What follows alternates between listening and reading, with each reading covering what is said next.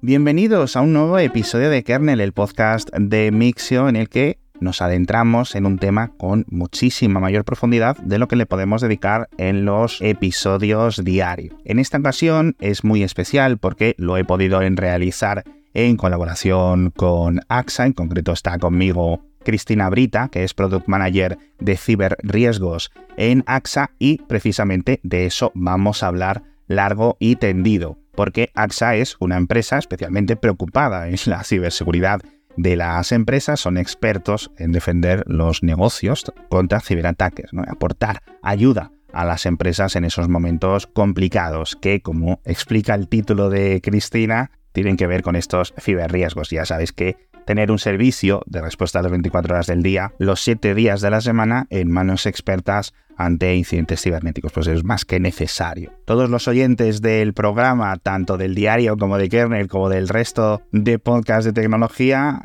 hace tiempo sabéis pues que los ciberataques es algo cada día más común y cada vez de una mayor envergadura a empresas grandes, pequeñas, ya no son cosas de películas y que cada día pues afectan a un mayor número de datos, de clientes, de proveedores con escala global y que tienen técnicas cada vez más avanzadas. Y el tema de los ciberriesgos es bastante amplio, mucho más allá de elementos muy importantes como el confiar nuestra ciberseguridad a equipos expertos en descontaminación para todos los equipos afectados una vez que ha ocurrido, pero también, por ejemplo, la gestión de la reputación en línea, la comunicación con usuarios, con clientes o con proveedores afectados en el caso de los datos personales o datos privados e incluso un servicio de forense informático.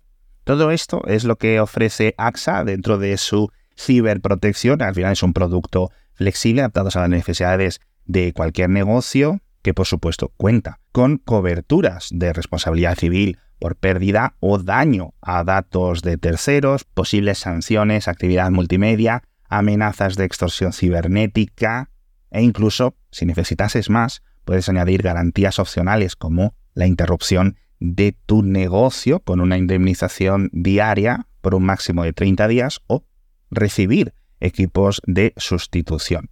Vuelvo a insistir en que esto es muy flexible y que seas una micropyme, seas un autónomo o una multinacional gigante, pásate por axa.es para descubrir lo que este servicio de AXA puede aportar a tu negocio. Y ahora vamos con la entrevista. Os recuerdo que está conmigo Cristina Brita, Product Manager de Ciberriesgos de AXA. ¿Qué tal estás? Hola, Alex. Muy bien. Porque yo este tema de verdad que me hace especial ilusión y no quiero tirar del típico tópico de, ay, el trabajo remoto, que nos tiraron todos al río de la noche a la mañana y que nos tuvimos que buscar las castañas, etcétera. Pero oye, estoy, oye, han pasado más de tres años desde que eh, nos pasamos forzadamente al Zoom, al Slack, al Teams, a no sé cuánto, y tuvimos que mantener los negocios a flote, estuviéramos donde estuviéramos. Y ahora, ya con mucha más madurez, todo más sosegado, hemos visto que hay muchas cosas buenas en el trabajo remoto o en la flexibilidad de elementos de nuestras empresas y de nuestros negocios que no sabíamos y que nos han permitido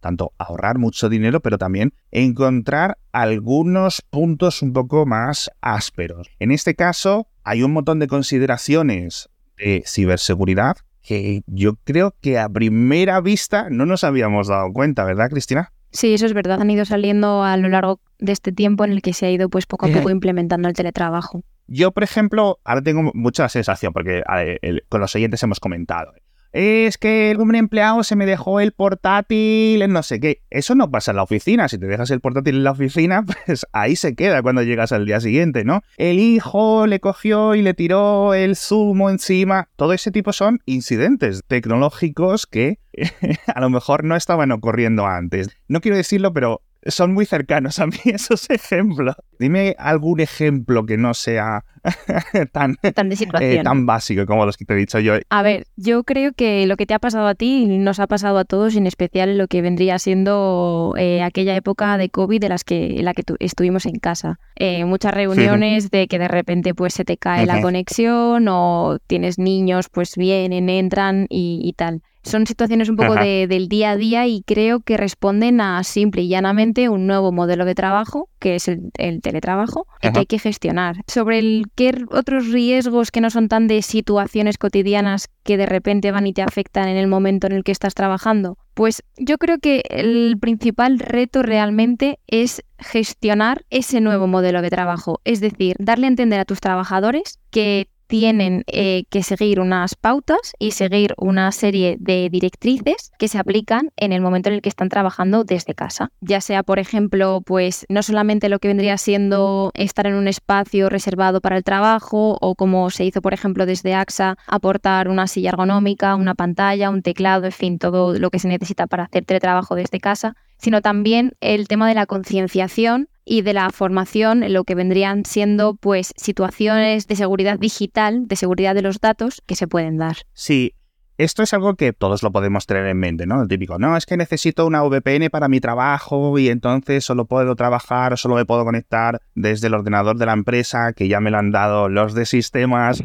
todo configurado, etcétera. Entonces, si tienes una emergencia, pues no puedes ir a cualquier ordenador porque no cualquiera vale o a ningún smartphone o lo que sea. Más allá de los VPNs, más allá de, por ejemplo, los accesos seguros, es decir, ¿cómo sé que este empleado que está conectándose en remoto es realmente el empleado y no es desde un familiar que le ha cogido el ordenador sin querer, por ejemplo, ¿no? Hasta un ente eh, malvado que anda por ahí robando credenciales en Internet.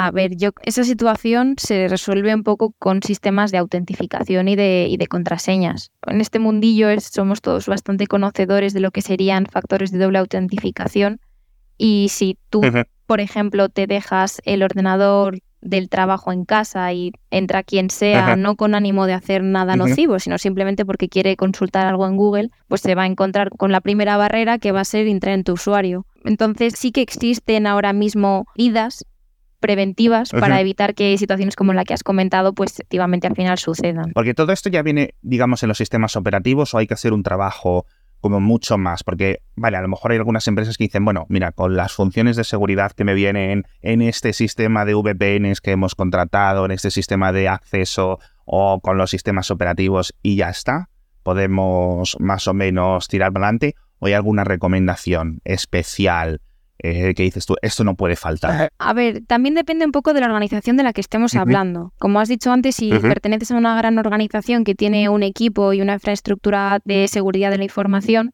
puedes vivir en el confort en el que sabes que hay un equipo especializado que se va a encargar de que el entorno de trabajo sea seguro. Y tú si de repente, por lo que sea, metes la pata, pues te puede llegar un email en el que te avisan diciendo, oye, esta información no puede salir de la empresa, Aquí no te puedes meter, se te bloquea el acceso a esta web. Donde igual puede llegar más lo que vendría siendo una dificultad es cuando somos una empresa chiquitita, una empresa eh, que puede no tener esos recursos o esas capacidades para gestionarlo ellos directamente y lo tienen que delegar en terceros y pierdes un poco como la trazabilidad. O si eres un autónomo que te, tienes que autogestionar a ti mismo em, la seguridad eh, de, tus dispositivos y de tus datos. Entonces, mm, yo creo que, básicamente eh, lo que sugeriría sería eh, proteger el dispositivo final, con el que es con el final con el que trabajas, eh, mediante lo que has dicho, la, la, VPN que te puedes configurar tú, incluso en tu móvil puedes seleccionar VPN para, por si imagínate que eres una persona, eres un comercial y estás eh, al final moviéndote, visitando clientes, igual no puedes estar todo el rato con, tus con tu portátil o con tu tablet, con tu móvil, ah, puedes tener ahí una red segura. La doble autentificación, como, hemos, como hemos hablado ahora mismo, eh, para evitar eh, tanto que un tercero maligno quiera robarte los datos como que alguien de, tu casa o cualquier amigo coge tu móvil, que se supone que es tu móvil y lo necesite para cualquier otra historia, y también muy clave eh, cifrar el contenido de, tu, de, tu, dispositivo, que ahí hay diferentes softwares que te pueden permitir realizar esto. Eh, los hay más sofisticados, menos sofisticados, pero al final es una herramienta que existe y que tú puedes implementar tranquilamente en tu dispositivo personal si no tienes ese paraguas de gran corporación que ya lo tiene implementado por defecto. Sí, absolutamente. Yo creo que además esto es algo que, bueno, las grandes tecnológicas, sobre todo en, en los dispositivos de los que más utilizamos, ¿no? los móviles de Android, los iPhone, los ordenadores con Windows, etcétera, todas estas funciones han pasado a tener mucha más relevancia y porque se los pedimos, ¿no? los estamos necesitando. Y más allá de, de, una vez que estamos ya con los dispositivos seguros, una vez que tenemos como lo mínimo, porque ¿sabes cómo veo yo el trabajo remoto? Lo veo como un, un elemento de mayor responsabilidad y de mayor confianza entre los empleados y la empresa. Es decir, aquí es como todos tenemos que ser adultos, todos tenemos que tomárnoslo muy en serio y yo creo que muchas personas se han sentido que ya, por hacer un, símil, insisto, es como estabas en tu casa con tus padres tranquilamente, ¿no? Tus padres siendo los jefes en los que pues te están vigilando, si haces algo que no, pues te pueden aconsejar, pero de repente estás en un piso ya por tu cuenta y las castañas a lo mejor no te las pueden sacar tus compañeros del fuego en un momento porque están liados con otra reunión o no es algo que puedas eh, levantar una mano irte al escritorio de al lado.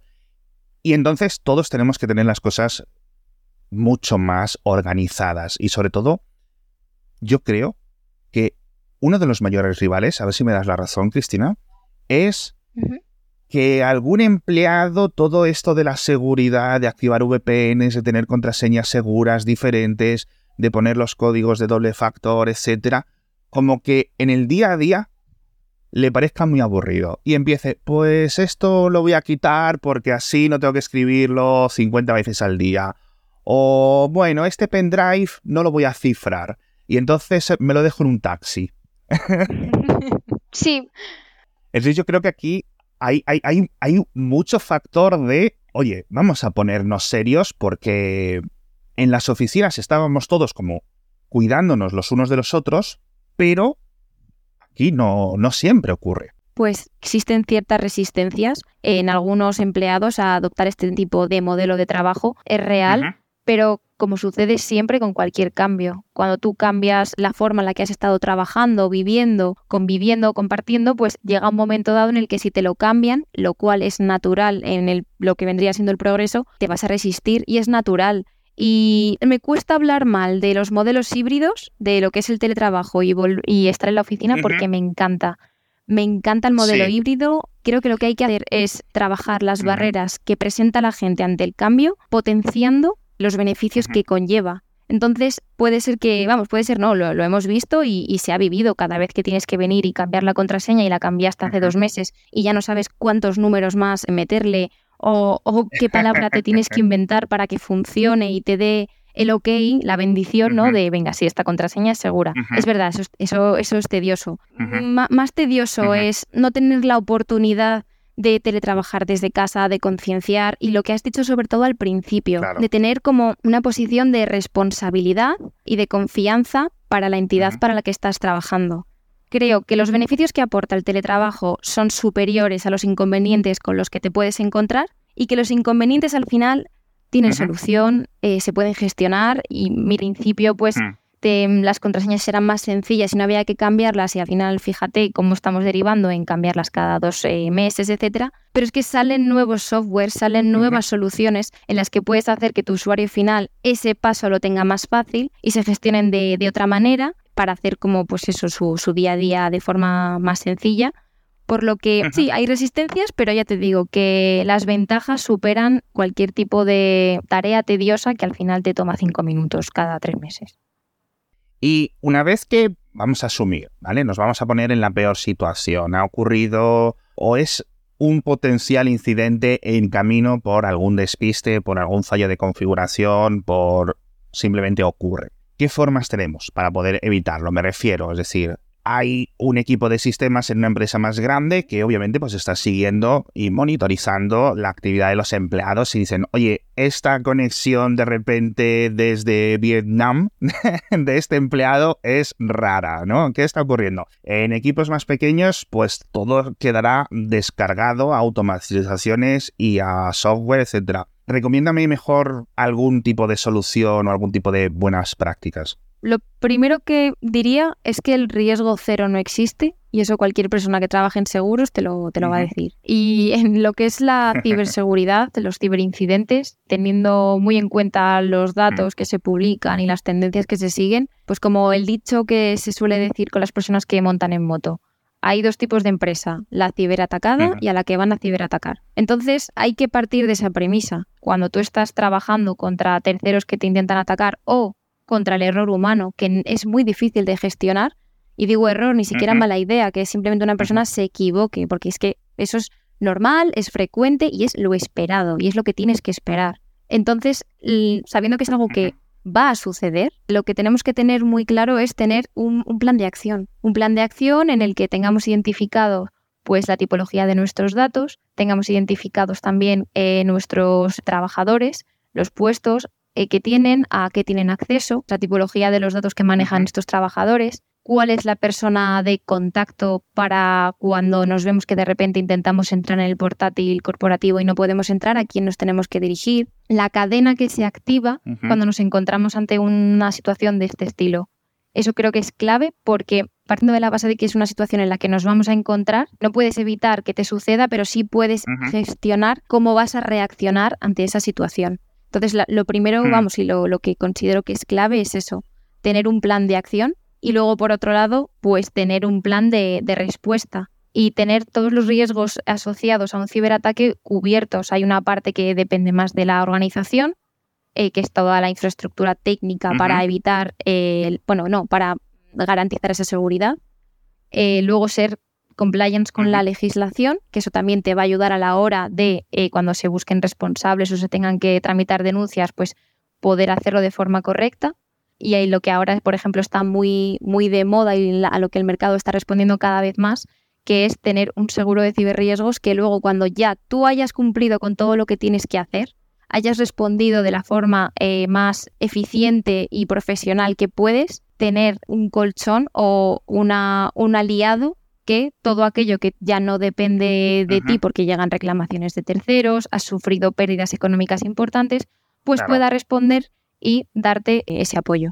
Sí, porque lo has resumido tú muy bien, es en formación. Tener las cosas planeadas por si acaban ocurriendo para que no nos pille de eh, imprevisto, porque hemos hablado aquí con un montón de expertos, por ejemplo, en ransomware, ¿no? Y nos contaban historias. Dice, es que no solo tienes que lidiar con el caos terrible de que tengas un ataque y no puedas atender a tus clientes, tu negocio esté parado, sino que encima tienes que ponerte a plantear cómo solucionarlo. Y entonces si ya está todo más o menos planteado, vas a ir con unos procesos mucho más tranquilo y yo creo que vas a cometer menos errores, ¿no? A la hora de no solo evitarlos, sino que si acaban ocurriendo, incluso repelerlos antes de que se agrave la situación, la verdad, porque creo que es, como dices tú, la mejor, la mejor táctica y va mucho más allá, ¿no? Por ejemplo, tener copias de seguridad, los datos privados con las nuevas regulaciones, etcétera, tenerlos con su suficiente aislamiento, con toda la regulación. Me ha gustado mucho lo que decías de que cumplir las normas y las regulaciones y saber cuáles son y tenerlas ya es bastante parte de esta planificación, ¿verdad? Las normas al final se han creado y se han escrito eh, en muchas ocasiones en colaboración con la industria, diciendo, oye, pues mira, las buenas prácticas deberían de convertirse en norma, ¿no? Sí, yo creo que todo lo que es la normativa y el marco legal es una forma de, tener claro un poco lo, que son los, los, mínimos a cumplir y que al final tenemos que tenerlo un poco como de, nuestro lado. Sí, absolutamente. Y, y, también otra cosa que me ha costado mucho es esa situación de caos total y luego encima, una vez que lo solucionas, lidiar con el problema más allá del problema técnico, que es ramificaciones legales, ramificaciones en los tribunales, multas, compensaciones, clientes que pierdes, proveedores que pierdes y al final pues va todo mucho más de lo que es el ciberataque, ¿no? Entonces, es realmente lo terrible, es decir, una vez que ha acabado el ciberataque, es como si empezase lo malo de verdad, porque creo que nunca realmente pensamos en, en esa parte, o al menos yo personalmente no la considero y cada vez que traigo al programa a gente de seguridad me quedo, no diría paranoico, pero sí me quedo más... Concienciado. Claro, más concienciado. Y yo creo que son consejos buenos, seas una empresa de cinco personas, una empresa de cinco mil personas, o estemos trabajando solos como autónomo, que es mi caso, ¿sabes? Es decir, si mañana se me rompe el ordenador, si mañana lo pierdo, si mañana no sé qué, ¿qué ocurre? ¿Cuál es mi plan? Si mañana alguien accede a mis facturas, a mi lista de clientes, a, la lista de suscriptores, pues puedo estar en un jaleo por leyes de privacidad, porque debería de haber hecho unas protecciones y a lo mejor no las hice bien. Exacto. Y también lo que te comentaba, que si tienes este plan de, respuesta, que puede que es más sencillo que incluso el propio incidente, no digo que vaya a durar menos, pero el impacto, los impactos que, acabas de, describir, duren, duren menos. Si al final tienes tu información cifrada, por ejemplo, pues em, te estás asegurando que tú sí has cumplido con lo que se espera de ti como corporación y ante una potencial reclamación de otra persona que se haya podido ver afectada, pues lo quieras o no, em, puedas demostrar eh, esa diligencia. Claro, es que se solucionan tantas cosas poniendo un poco de pensamiento y un poco de planteamiento previo, tranquilitos, venga, vamos a hacer las cosas con su tiempo, etcétera. Pero bueno, ¿sabes qué ha ocurrido? Aparte de todos los cambios de legislación que hemos visto los últimos cinco años aproximadamente. En todos los países del mundo, pero especialmente en la Unión Europea, etcétera, todo es mucho más completo. Pero también ha habido otro cambio que me parece que creo que no está apreciado y como que lo dábamos como por una continuación de lo que ya existía, que son los dentro de la rama de los ciberataques. Antes a lo mejor querían extraer algo de información de tu empresa, ¿vale? Pues por ejemplo, los documentos secretos, los documentos internos, cosas así. Pero con todo el ransomware no necesitan ni siquiera saber lo que tienes, es que no les interesa. no van a por una empresa específica porque sus empleados o porque sus proveedores, etcétera, sino que cualquier empresa vale, hacen ataques en masa porque han encontrado que hay muchas empresas que no tienen esta planificación y que la única alternativa que les queda es pagar. Y eso antes no existía porque no, no, no podíamos, no conseguían dar el salto a esa segunda extorsión, es decir, no ganaban nada entrando en nuestros sistemas y cifrándonos los ficheros. Y ahora sí. Claro, eso está totalmente relacionado con que ahora los datos, bueno, ahora y antes, pero creo que ahora es como que se pone más de manifiesto que los datos tienen mucho valor. Eh, entonces, eh, cuando tú inhabilitas el acceso a esos datos, lo que estás haciendo es inhabilitar acceso a, a lo que te genera valor o con lo que tú trabajas para generar valor. Y ahí tienes una palanca brutal. Y quien envía ransomware, eh, realmente es que estamos hablando como de una, una empresa contra otra empresa, porque trabajan un poco, un poco así. Los extorsionadores, los ciberextorsionadores al final em, lanzan como una red al mar para ver qué pececillos pueden em, cazar, por así decirlo. O sea, es decir, ataques que pueden no ser dirigidos y que a ver quién pica.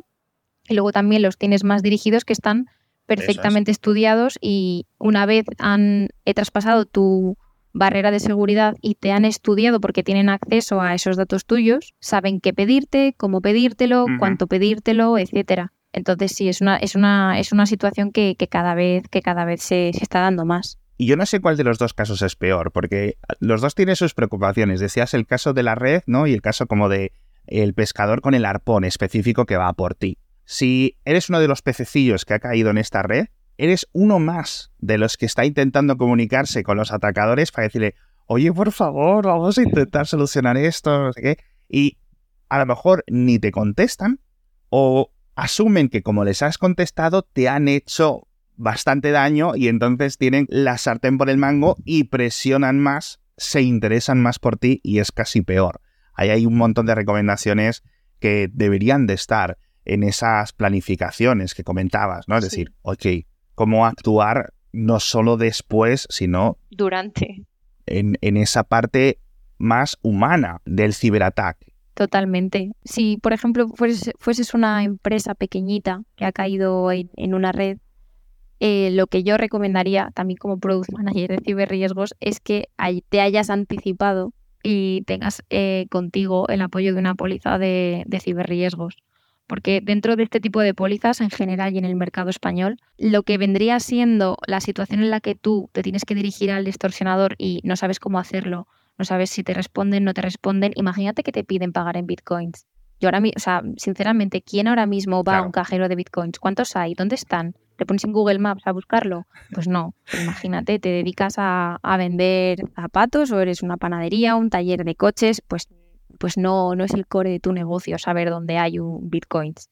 Entonces, poder contar ya con un servicio que te va a dar ese, e, esa ayuda, esa, ese apoyo y te va a asesorar en cómo dirigirte a ese ciberatacante, qué perfil tienes que, tomar tú para que, pues, por ejemplo, si no es un ataque dirigido, pues igual ni siquiera saben que están hablando con talleres, lo que sea. Puedes hacerte pasar por una persona joven, de pocos recursos, existen miles de ejemplos de cómo negociar con un ciberatacante en este, en este tipo de, casos. Y lo mejor yo creo es que siempre lo hagas de la mano de un profesional. Otra cosa ya es un ataque dirigido, que ahí ya pues entran muchísimos más factores, porque sabes que, si es dirigido lo que han hecho ha sido estudiarte primero de arriba abajo. Y no les vas a poder engañar, ¿no? Con, con esas clases de actuación de, ay, señor hacker. lo veo complicado. Absolutamente. Y estabas hablando de lo de los, los seguros de riesgo para ese tipo de ciberincidentes. ¿Qué tipo de cosas cubren? Por ejemplo, es decir, si mi empresa está paralizada una semana por esto, ¿cómo se tramita? Lo que acabas de mencionar es una de, las coberturas básicas de un, de un seguro de, de ciberriesgos. Más allá hmm. de, la extorsión que te puedan solicitar por la recuperación de tu sistema o de tus datos, eh, existe la situación en la que se ven envueltas la gran mayoría de las empresas o profesionales afectados, que es no poder continuar con su, con su actividad.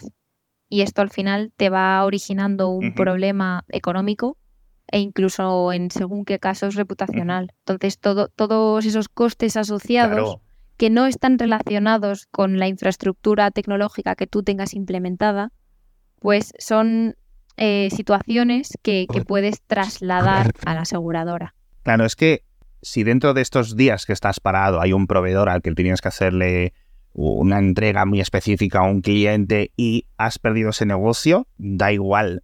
Sí. que luego explique, llores, que no sé qué. El cliente lo necesitaba en ese momento y pues lo siento mucho, ahí, ahí se ha quedado. Todos los temas de, por ejemplo, las, propias extorsiones, etcétera, eh, se suelen cubrir, las posibles multas por filtraciones de datos privados de pues, clientes, de empleados, de proveedores, etcétera.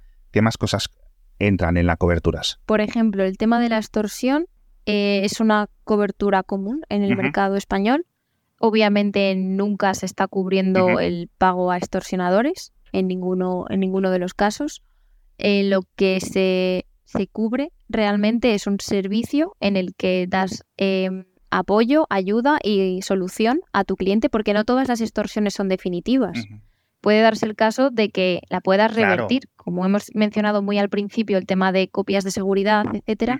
Es un apoyo eh, que tú, eh, vamos, tienes que ir quemando cartuchos. O sea, no es vengo, me extorsionan y pago. No, esa nunca es la forma de proceder. Es absurda, porque además, al final un ciberdelincuente sabe que si pagas una vez, pagas dos. Entonces, creo que tienes que intentar ah. evitar esa situación lo, máximo posible. Si tú al final, con esa planificación de la que hablábamos, tienes copias de seguridad en la nube y copias de seguridad offline, es decir, que no se hayan visto afectadas por este incidente digital, puedes simple y llanamente, obviamente, limpiar tus dispositivos, asegurarte de que esto no vuelva a pasar, etcétera, y restaurar tus copias de seguridad. Entonces, no, no pasa por tener que pagar absolutamente ningún rescate. Otras veces, por mucho que te estén pidiendo dinero, se ve que esa extorsión no es reversible, pagues lo que pagues. Es decir, lo, si lo que hayan cifrado y tú no puedas acceder a ello, cifrado va a quedar, vuelve a acceder a tus copias de seguridad porque no importa lo, la cantidad que te estén pidiendo. Entonces creo que esta primera parte es, es la más importante y el, saber si se puede revertir, si no se puede revertir y si puedes tú volver a establecer eh, tus sistemas. Después, el tema de denunciarlo ante las autoridades poner medidas para que esto no vuelva a suceder y luego tendrás que hacer un análisis de cuáles han sido tus pérdidas financieras debido a esta situación y si tienes un seguro, pues buscar ese apoyo de, la aseguradora. Claro. Es que la, verdad es que son, son situaciones en las que nunca nadie querría estar, ¿vale? Pero, me estoy poniendo un poco hasta nervioso. Decías una cosa que como que se puede resumir en, no te puedes fiar de la palabra de los hackers, porque es en plan, una vez que les has pagado, tú sigues sin saber dónde están, y ellos incluso tampoco saben tú ni quién eres ni nada. No hay tampoco ningún incentivo realmente en ayudarte por su parte. Todo lo contrario, como dices tú, dices, si ha caído una vez, la semana que viene volvemos a intentarlo porque seguro que no, no se ha puesto a, o no le ha dado tiempo a implementar en esta empresa todos los cambios que necesiten y además ya saben los puntos débiles y por dónde estaba rota la cerradura, por decirlo así, ¿no? Exacto, es algo que se puede dar. Y luego otras coberturas, por ejemplo, el tema de sanciones que has comentado, cuando por debido a un ataque de un tercero, es decir, una situación que tú no, no has podido evitar a pesar de haber cumplido con los mínimos eh, de seguridad que, se puede exigir a según qué organización, se te puede dar el caso que se te, se te impone una, una, sanción por la Agencia Española de Protección de Datos. Pues esta cobertura, por ejemplo, también supeditada a que exista ese plan de contingencias, ese plan de respuesta, esa auditoría interna en cuanto a protección de datos, también es una cobertura común en el mercado español en, las pólizas de ciberriesgos. Sí, porque incluso las propias normativas y las propias leyes trabajan con pues estos atenuantes. Oye, mire, eh, si esta empresa pues eran unos vivas la vida y tenían todo sin cifrar y, y nadie les preocupaba nada y han tardado muchísimo en recuperarlo, en ponerse al día, en hablar con la gente que potenciales filtraciones hayan ocurrido, hayan afectado, etcétera, o esta otra empresa que lo ha hecho todo de forma seria y responsable, tanto antes como después, o incluso durante el hipotético incidente, te iba a decir grandes atenuaciones, pero yo diría que gigantes. Y a lo mejor pues puede acabar la historia de una forma mucho más sencilla, sin ninguna duda. Sí, totalmente. no me quiero poner en, en, ese pellejo, la verdad. No, no, y viendo cómo son las multas de cantidades económicas, menos. Eso es. Bueno, Cristina, yo creo que no me has dejado un poco más asustado, pero sí me has dejado, yo voy a usar el adjetivo que decías antes de concienciado, porque de nuevo, seáis eh, trabajadores por vuestra cuenta, trabajéis en una empresa más grande o más pequeña, hay soluciones para todo y sobre todo el tiempo que hay que poner de nuestra mano antes de que ocurra siempre es la mejor inversión en este tiempo, ¿no? Y saber cuáles son tus medidas para, en el caso de que ocurra, o cuando acabe ocurriendo, porque como decías tú, es algo, es como ley de vida, en algún momento va a ocurrir, ¿no? Y en ese caso, pues, la prevención, las formaciones con los empleados, la contratación de un seguro, etcétera, todo eso creo que son diferentes escalones de una escalera que te va a ayudar mucho a, salir de ese sótano durante este tipo de, ciberincidentes. Totalmente de acuerdo. Tienes al final que, anticiparte ante una situación que, que, sabes que existe y que se da de forma recurrente. Así que bueno, no esperéis realmente a que le ocurra a alguien de al lado, o peor, a que os ocurra a vosotros y eh, haced caso a Cristina, de verdad. que para eso la he traído al, al programa, porque sabe mucho. Así que, por favor, tomadlo eh, eh, en serio estas cosas porque de verdad que es mucho más extendido de lo que realmente ocurre. Mucho más de lo que pensamos, ¿eh? porque muchas empresas que les ocurre esto no tienden a contarlo. Pensamos que ocurre menos quizás por ese tipo de comportamiento humano, ¿no? Así que ya sabéis. Bueno, muchas gracias, Cristina. Muchas gracias a ti, Ale. He aprendido contigo muchísimo en este episodio y nos despedimos esta semana en Kernel. Muchísimas gracias a los oyentes por acompañarnos otro episodio más y muchísimas gracias, Cristina Brita de AXA. Y ya sabéis que volveremos en el próximo episodio con nuevas entrevistas también muy interesantes y que si es el primer episodio que escucháis tenéis un montón de episodios de kernel que escuchar de casi todo tipo de temáticas dentro de la tecnología.